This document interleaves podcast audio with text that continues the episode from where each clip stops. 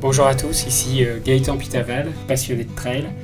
Je vais vous partager des histoires de trail à travers ce podcast, des histoires d'hommes, de femmes, des aventures, des émotions, mais aussi des histoires de courses euh, mythiques. Bienvenue à tous. Ce qui nous motive, c'est de faire plaisir aux gens, puisque le GRP a, été créé par des amoureux du trail et de la montagne qui ont voulu partager ces, sites et leur passion du trail.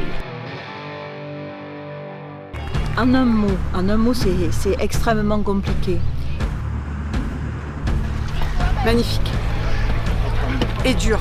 Deux mots. C'est énorme. Du bonheur. Formidable. Caillou. Hein. Plein de cailloux. Magique. Technicité des, des, sentiers, vraiment. Exigeant. Très exigeant. Ah, chaud. Il a fait très chaud. Bonjour à tous, bienvenue dans ce nouvel épisode de Trail Story. Alors aujourd'hui, je suis ravi d'accueillir euh, Maxime Baudet, qui est un trailer qui va se présenter euh, tout de suite. Bonjour Maxime, tu vas bien? Eh, Bonjour Gaëtan, salut à tous. Est-ce que tu peux te présenter, nous dire bah, de, globalement quel âge tu as, de quelle région tu es originaire, et puis ta pratique du trail, tu nous as dit 6 ans, mais comment, comment tu y es venu et pourquoi tu fais du trail aujourd'hui? Ouais, ben écoute, j'ai 30 euh, ans. J'habite euh, sur Tarbes, dans les Hautes-Pyrénées. Ça fait 6 euh, ans que je fais du trail et je suis venu suite à une blessure au genou en sport collectif. Et j'ai commencé ben, un petit peu comme tout le monde avec de la courte distance. Je faisais beaucoup de, de montagnes et donc petit à petit, j'ai allongé les distances pour, pour en venir à l'ultra l'année dernière avec euh, l'échappée belle et donc cette année avec euh, le premier 100 miles sur le, GRP euh, au cœur des Pyrénées. Ok, alors bah, les auditeurs l'auront compris dans cette petite présentation. Aujourd'hui, on, va on va parler du, GRP, hein, du Grand Trail des Pyrénées. Donc, Maxime a fait l'ultra tour de ce Grand Trail des Pyrénées avec une distance de 160 km et 10 000 mètres de D. Alors, Maxime, est-ce que tu peux nous dire bah, pourquoi tu as envie de faire cette course euh, dans les Pyrénées? Ben, Ça fait, euh, depuis que j'ai commencé le trail, euh, c'est le gros événement des Pyrénées. Hein. C'est un peu notre UTMB à nous. C'est toujours la course qui m'a fait rêver. Puis le format 100 miles, c'est le format emblématique de l'ultra. Voilà, j'ai commencé par le 80 du GRP il y, a, il y a 4 ans. Et je voyais les coureurs du 160. Ça me faisait rêver à l'époque. Et cette année, c'était la bonne pour me lancer sur cette, euh, sur cette distance-là. Euh, un peu à domicile, hein, c'est dans mon département, donc euh, je connaissais déjà très bien les sentiers. C'est l'occasion de, le faire, de le faire en course.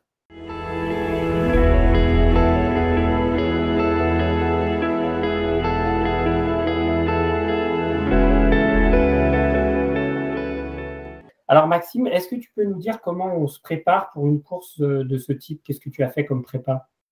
Alors, euh, moi, c'est essentiellement sur, euh, sur des, sorties, euh, des sorties longues et des week-end shocks.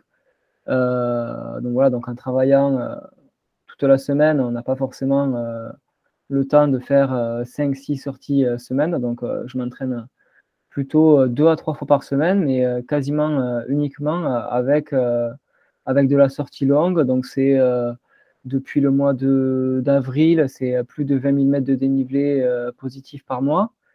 Euh, donc avec euh, minimum euh, un week-end choc par mois. Donc week-end choc, c'est c'est deux fois 40 km avec 2 à 3000 mètres de dénivelé chaque jour, voire certaines semaines enchaîner trois grosses sorties pour atteindre plus de 100 km avec pas loin de 8000 mètres de dénivelé sur, sur la semaine. Donc toujours avec des intensités basses, pas de fractionné, pas de vitesse, euh, que de la rando course. Et euh, c'est vraiment le volume qui compte. Donc, euh, voilà, beaucoup de, beaucoup de volume, beaucoup de temps sur les sentiers, en montagne, alterner des activités avec un petit peu de vélo pour pas trop traumatiser les genoux aussi.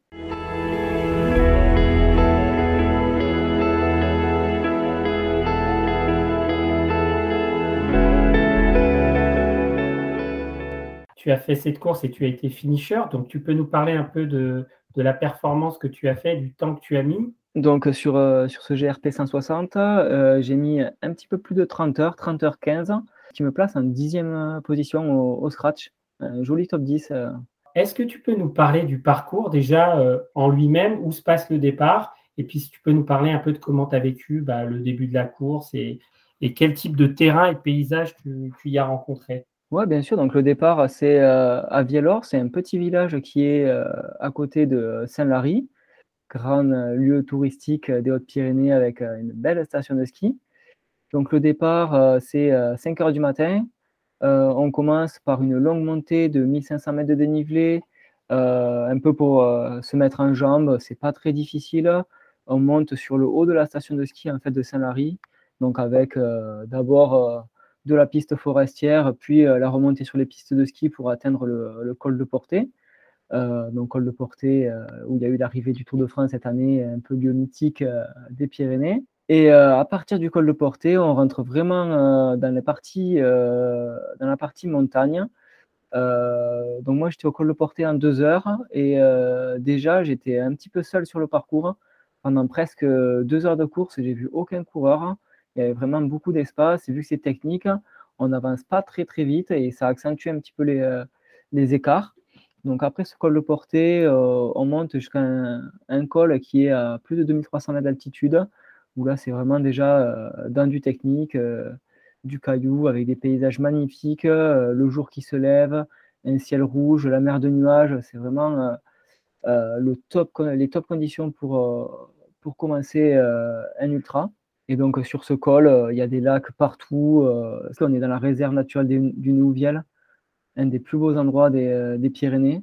Et donc, euh, après cette euh, réserve naturelle, a, après une longue descente, on a un petit col droit dans la pente qui nous mène jusqu'à la station de, ski de, Mongie, d'où on attaque la montée sur le point culminant de la course, le pic du Midi, à plus de 2800 mètres d'altitude, presque 2009. Donc, de l'altitude, des paysages à couper le souffle et puis euh, déjà euh, de la chaleur, même si c'est encore le matin, il fait déjà, il fait déjà très chaud. Et, euh, ah oui, alors pour les auditeurs, quand même, je rappelle la date, hein, ça se passe le week-end du 19 au 22 août, c'est ça, au 21 août? Ouais, c'est ça. donc là, tu dis, il y avait de la chaleur, c'est ça?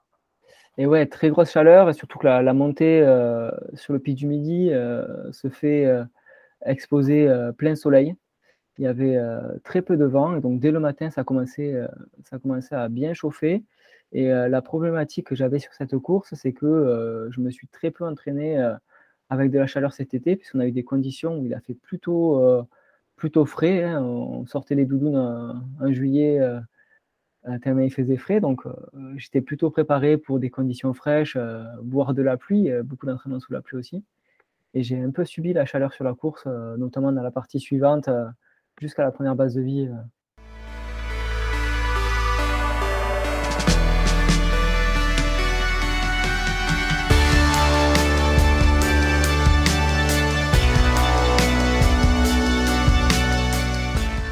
Alors après la suite du parcours, après ce fameux pic du Midi hein, qui est célèbre quand même dans les Pyrénées, qu'est-ce qui se passe? Ouais, pic du midi de Bigorre, hein, parce qu'on a plusieurs pics de midi, et là on est en Bigorre, donc c'est pic du midi de Bigorre. Donc là, après, on a une, une belle descente pour redescendre sur, euh, sur un ravito, qui était un ravito aller-retour, puisque c'est un aller-retour euh, au sommet. Content d'arriver au ravito quand même Ouais, besoin d'eau, mais super cool. Beau paysage. Et merci à tous les bénévoles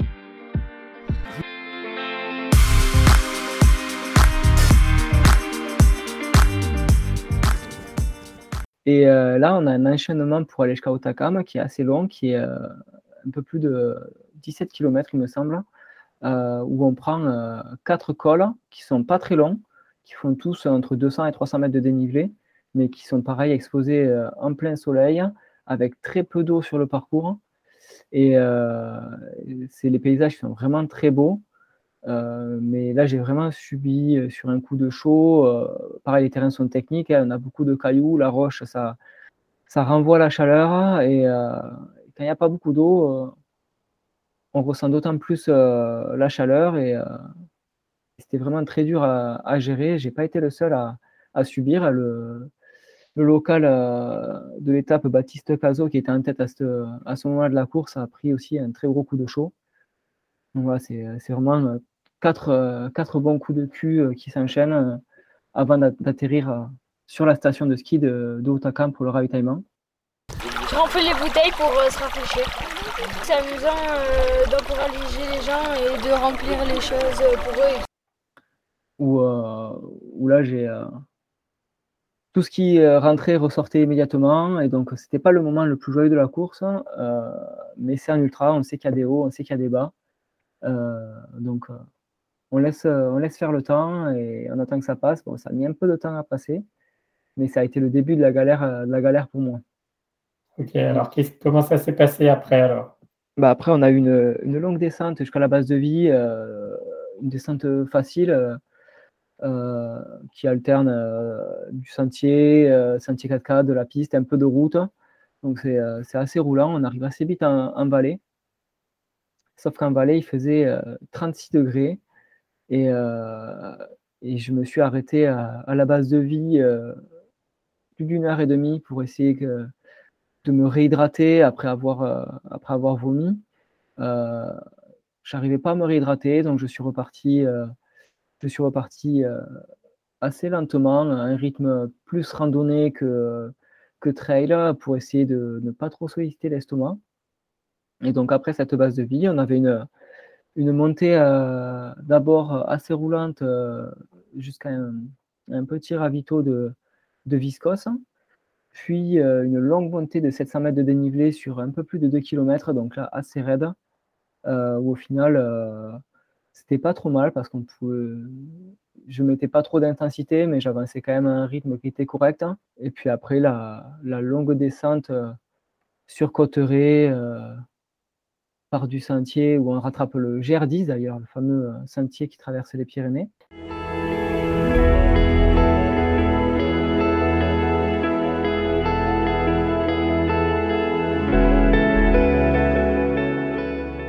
Alors, quand tu arrives au GR10, là, tu as à peu près combien de kilomètres euh, dans les pattes et combien de mètres de dénivelé euh, positif? Alors, quand j'arrive sur euh, le GR10 au-dessus de Cotteret, on est à peu près au kilomètre 85 mmh. avec un peu plus de, 4500 mètres de dénivelé, presque 5000. Donc, la moitié du dénivelé positif était fait. On est à peu près au moitié de, moitié de la course. Et c'est à ce moment-là où, où j'ai eu le, le début de la nuit, le soleil, euh, le soleil qui se couche, avec euh, ben, pas un nuage encore, hein, on n'a pas vu les nuages de la journée, donc magnifique coucher de soleil euh, sur, toute la chaîne des Pyrénées, parce qu'on a quand même un beau panorama depuis cet endroit-là. Et avec un lever de, lune où on était sur une pleine lune.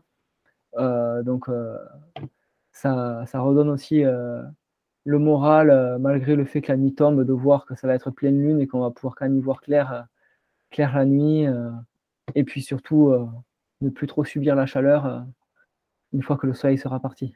Ok, alors comment elle s'est passée cette nuit sous la pleine lune ah ben, Cette nuit, c'était, ça s'est plutôt bien passé parce qu'en redescendant sur Cotteret, j'ai retrouvé, j'ai retrouvé ma famille parce que j'avais une assistance sur cette course. L'avantage d'être, à domicile.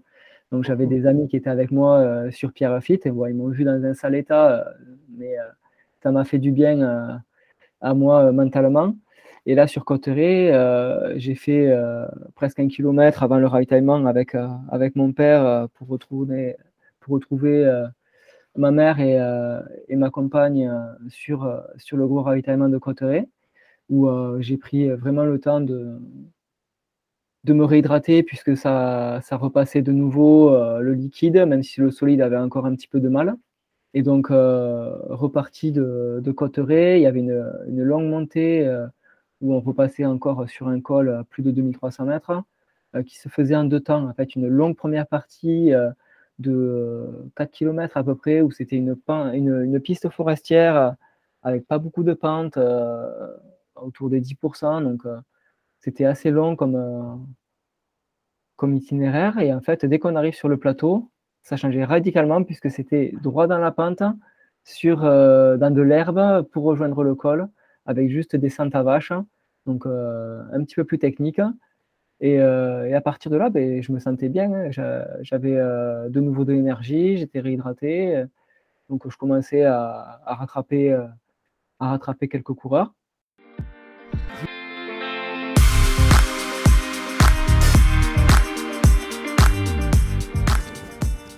Donc après, au niveau du col, on avait une très longue descente, pas loin de 15 km pour aller jusqu'à jusqu'à Luz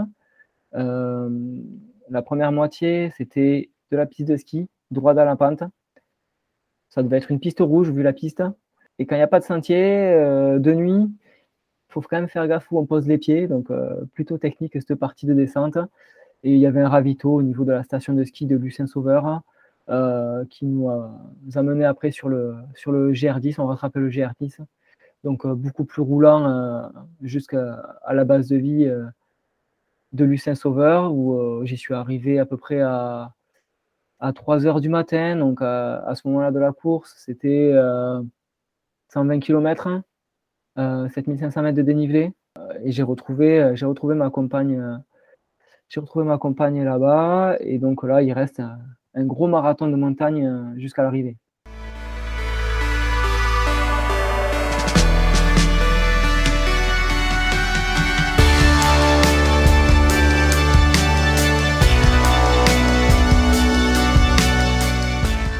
Et là, les jambes, elles sont là, alors c'est reparti là.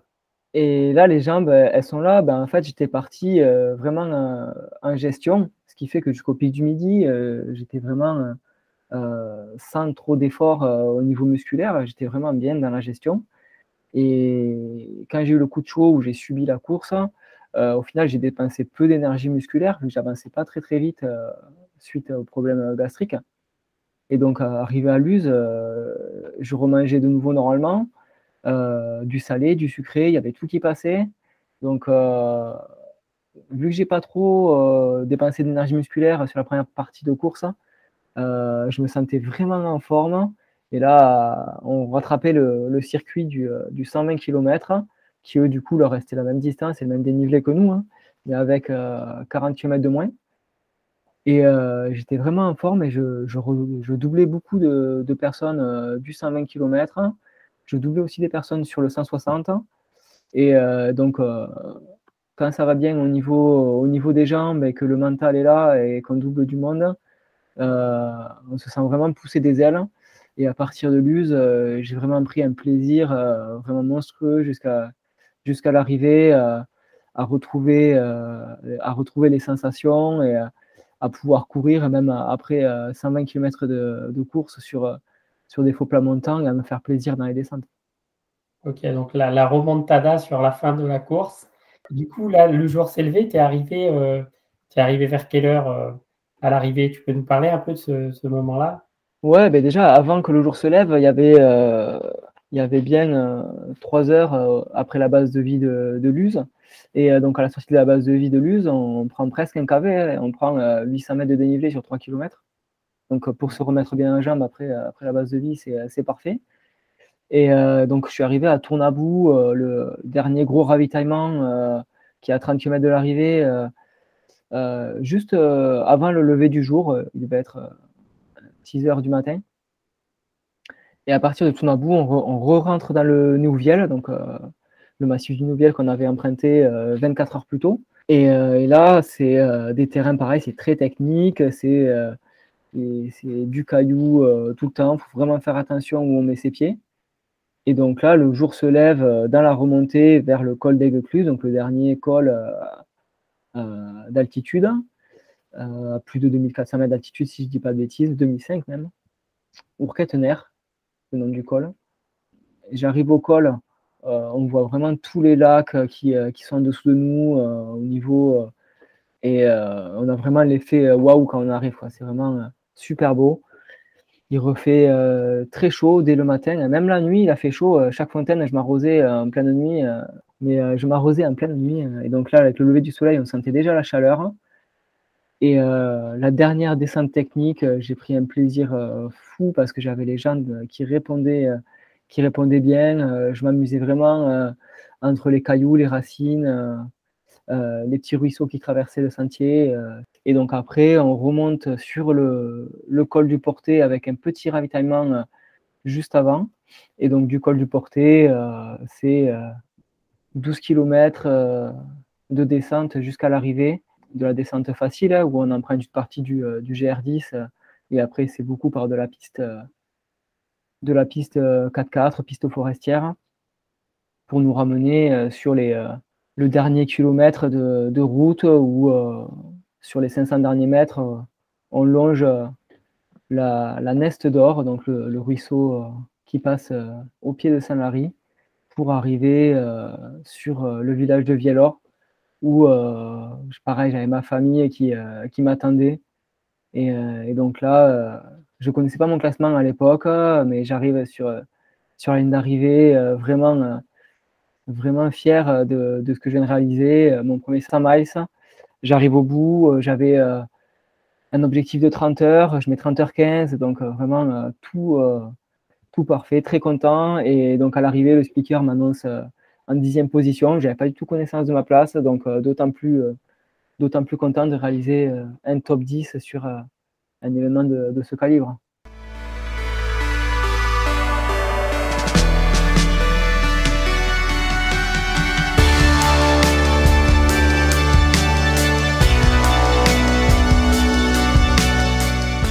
À cette arrivée, tu parlais, il y a ta famille et, ta compagne qui est là. Alors, quelles, émotions euh, tu vis là? Tu, craques ou tu maîtrises tout? Ah, j'ai pas craqué, j'ai pas craqué. C'était, euh, je crois que j'ai craqué un petit peu, un petit peu avant, non, mais sur la, sur la ligne, euh, c'était, euh, c'était vraiment un, moment de, bonheur partagé. C'est, c'est rare les arrivées que je fais euh, où il y a, où y a du monde pour, pour m'accueillir à l'arrivée. Donc c'était vraiment, vraiment un très, je sais pas comment te dire les émotions. C'était vraiment un mélange d'émotions, de la fierté, du bonheur. Euh, voilà, voir, euh, voir que la famille est là, c'était d'autant plus, euh, d'autant plus satisfait. Peut-être que eux étaient encore plus contents pour moi que moi je l'étais. Donc, non, c'est, vraiment, vraiment très satisfaisant. un bel aboutissement, quoi. Et ouais, ouais, un bel, un bel aboutissement. Ok. Alors, de l'émotion à l'arrivée, est-ce que tu as eu des, des émotions pendant le parcours ou? La, des émotions sur la gestion de, de, parcours, on va dire, la gestion de course du coup, le, fait d'avoir un gros coup de mou comme ça euh, et me sentir soutenu, euh, d'avoir euh, les amis qui sont là à la première base de vie, d'avoir la famille sur, sur les autres. À chaque fois, je sais que j'allais les retrouver. Donc, même pas le mot abandon ne m'est jamais passé par la tête, malgré l'état où j'étais à, vraiment ne, plus avancer, être allongé sur le ventre sur les bases de vie. J'ai jamais pensé à l'abandon.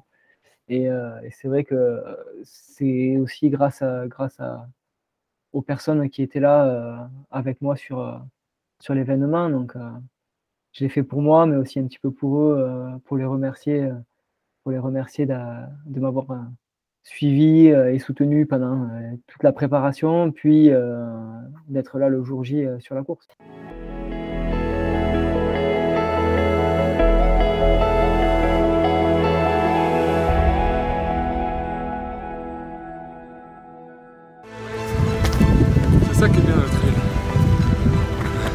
Sa place en fait. Et c'est un pur bonheur de tout cela plus ou moins la même chose.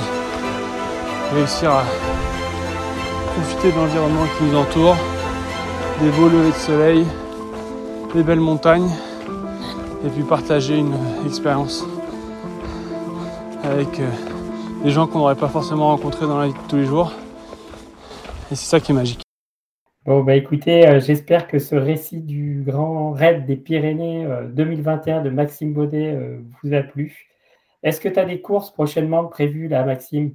Et l'objectif de fin de saison, c'est le Mute à Madère, le Madère Ultra Trail, sur le format 120 km avec 7000 mètres de dénivelé.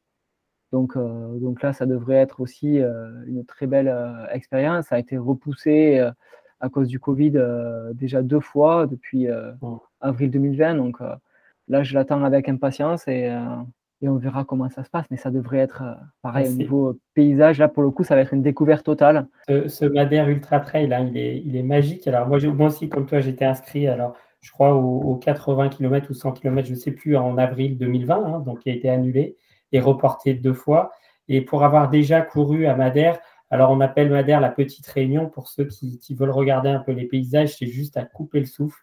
C'est euh, magnifique. Je pense que tu vas vraiment t'éclater parce que Madère, c'est une île vraiment aux mille paysages et c'est superbe. Euh, eh bien, Maxime, je te remercie pour ce moment passé ensemble. On te souhaite plein de courage pour ton Mute 2021 au mois de novembre. Ben, merci, merci pour, pour ton invitation. Merci pour, pour ces échanges. Et puis, ouais, je vais faire de mon mieux pour le reste, mais l'objectif principal, c'est de prendre du plaisir. le plaisir avant la performance, c'est c'est toujours comme ça que je vois euh, notre sport. merci Maxime. Ciao. merci à toi. Salut.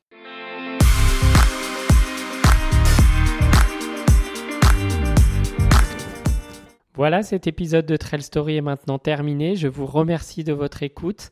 La semaine prochaine, dans Trail Story, nous retrouverons Michael Asser, aventurier trailer qui a parcouru l'Afghanistan et le Kenya également en courant, notamment le Kilimanjaro, une aventure passionnante à travers des paysages magnifiques. N'hésitez pas à nous retrouver sur Instagram avec l'identifiant Trail Story Podcast, sur Facebook avec comme nom Trail Story Podcast également, sur le site trailstory.fr, mais également sur toutes les plateformes d'écoute telles que Apple Podcast, Spotify et Deezer.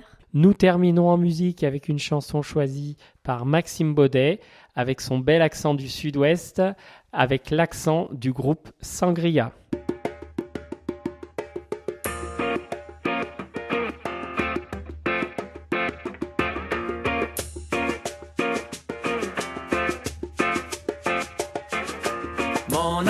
C'est le soleil de ma planète. Je peux pas comme une paire de lunettes. Mon accent vous fait sourire et c'est vrai. Mais au moins pendant ce temps, vous m'écoutez. Mon accent vous paraît différent, c'est idiot. Simplement, moi je vous fais pas la moitié des mots. Chez nous, c'est vrai, c'est pas le parler de Versailles. On s'écoute, on gueule, on s'entend, on se chamaille.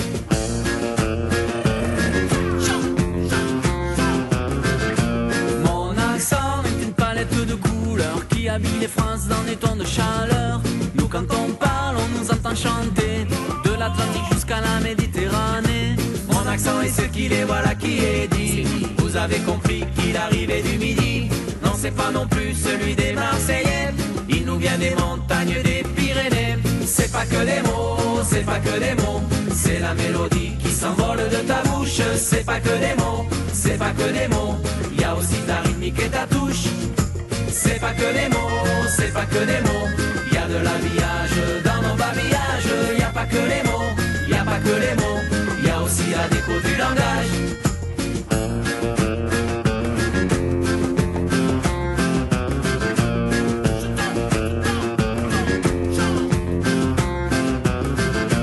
Mon accent est ce qu'il est, voilà qui est dit. Vous avez compris qu'il arrivait du midi. Non, c'est pas non plus celui des